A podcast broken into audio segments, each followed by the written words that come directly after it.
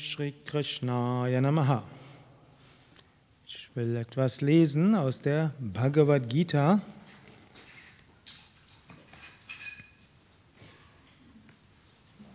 Es hat aufgeschlagen auf dem neunten Kapitel der Yoga der königlichen Wissenschaft und des königlichen Geheimnisses.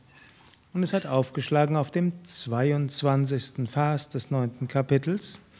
Und Krishna sagt hier, den Menschen, die Gott alleine verehren, an nichts anderes denken und immer die Einheit fühlen, gibt Gott mit Sicherheit das, was sie noch nicht haben und bewahrt ihnen, was sie bereits besitzen.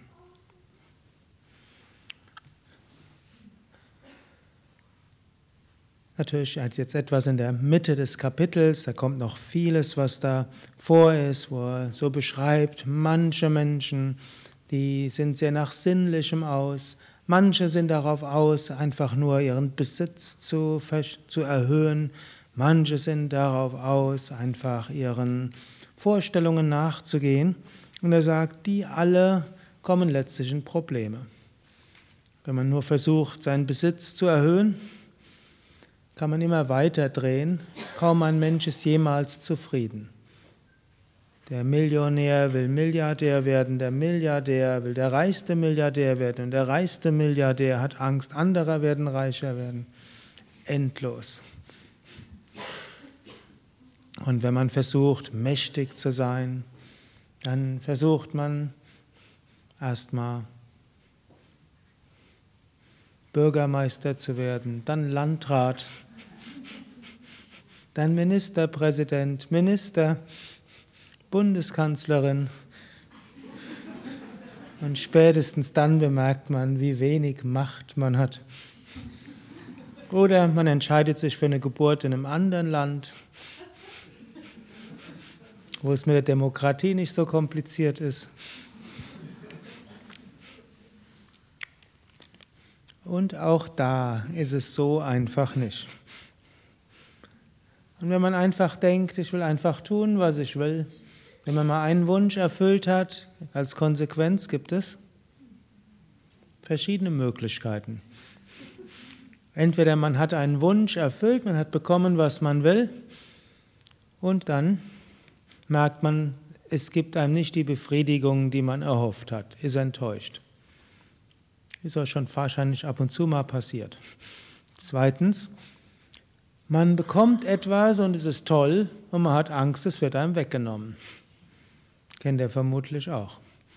Dritte Möglichkeit, man bekommt es, es gefällt einem und es wird einem nicht weggenommen. Was kommt dann? Man will mehr davon. Natürlich nächste Möglichkeit, man will etwas und bekommt es nicht. In all diesen Fällen ist Leid die Folge. Und Krishna sagt, es gibt was viel Besseres. Und das Bessere ist, denke daran, dass du dich spirituell entwickelst. Richte deinen Geist darauf aus.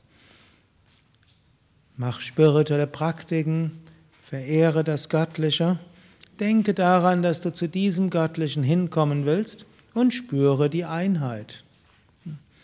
Wenn man draußen durch die Natur geht und sieht irgendwo schöne Blumen, gibt jetzt keinen Grund, sie abzureißen und zu sagen, meine Blumen, sondern man genießt sie da, wo sie sind.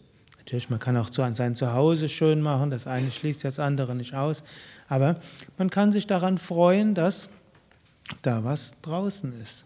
Es gibt ja so eine lustige Geschichte. Es war ein armer Bettler und der war, das war im alten Indien und er lag im Sterben und er hatte einen letzten Wunsch. Er wollte, dass der königliche Minister ihn zum Schluss mal sehen würde. Gut, der königliche Minister, der fand das so ein bisschen lustig da ist ein Bettler, will mich so zum Schluss noch sehen. Fand er irgendwo interessant. Das war dermaßen außer der Norm, hat er gedacht, will ich mal hingehen. Dann sagte der der Bettler mit fast seiner letzten Kraft und sagt, danke für deine Großzügigkeit. Sagte der Minister, ich wurde schon für vieles gelobt, aber sicherlich nicht meine Großzügigkeit. Im Gegenteil bin ich doch eigentlich verschrien als außergewöhnlich äh, geizig. Und dann lächelte der Bettler und sagte, jeden Tag bist du an mir vorbeigeritten in deinem königlichen, mit deinem königlichen Pferd, reichhaltig geschmückt, Goldfäden in der Mähne, du angezogen in deinem königlichen Gewand. Und im alten Indien war die Männermode eine andere als jetzt. mit deinen Diamanten, mit deiner Krone, das war immer so schön. Das war für mich eine solche Freude, dich so zu sehen. Und danke für deine Großzügigkeit. Die Geschichte geht dann noch weiter. Der Minister wurde so tief getroffen von diesem Bettler, dass er all seine Habe den Armen gab und zum Swami wurde. Weil er erkannte mit all seinem Reichtum, er konnte seine Schönheit nicht genießen. Er hat immer noch gedacht, ich brauche mehr, mehr, mehr. Und zwar ein ständiger Wettbewerb, noch schöner zu sein als die anderen Minister, noch prächtiger. Währenddessen dieser Bettler war der glücklichste Mensch auf Erden. Krishna sagt also hier, geh den spirituellen Weg und dann wirst du glücklich sein. Dann sagt er aber auch, und fühle die Einheit, fühle die Einheit mit allen und dann letztlich hast du alles. Und dann sagt er, und ich gebe dir alles, was du, alles, was du noch nicht besitzt. Wie geht das? Alles bekommen, was wir noch nicht besitzen? Ist das möglich? Ja, ganz einfach. Wenn wir aufhören, uns mit diesem Körper zu identifizieren und denken, ich bin die Seele des ganzen Universums, dann gehört mir alles. Hm?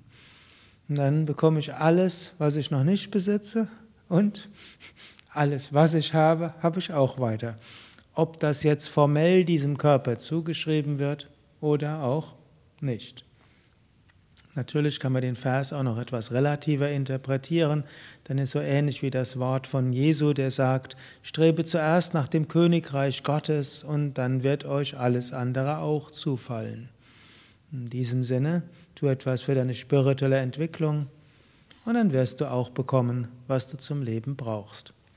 Aber eigentlich die vorige Interpretation finde ich schöner.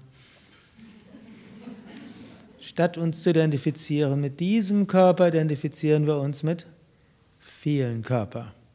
Und dann können wir so viel genießen, ohne anderen was wegzunehmen. Und wenn wir durch 100 Münder das Essen essen, schmeckt das wunderbar schön, ohne dass wir deshalb zunehmen müssen. Und wenn wir die Schönheit der ganzen Natur sehen, das ist viel schöner, als was wir alles für uns selbst zusammenraffen könnten. Und natürlich auch ansonsten Schönheit auch in seiner direkten Umgebung schaffen, schließt das andere auch nicht aus. Und so haben wir alles. Harium Tatsat.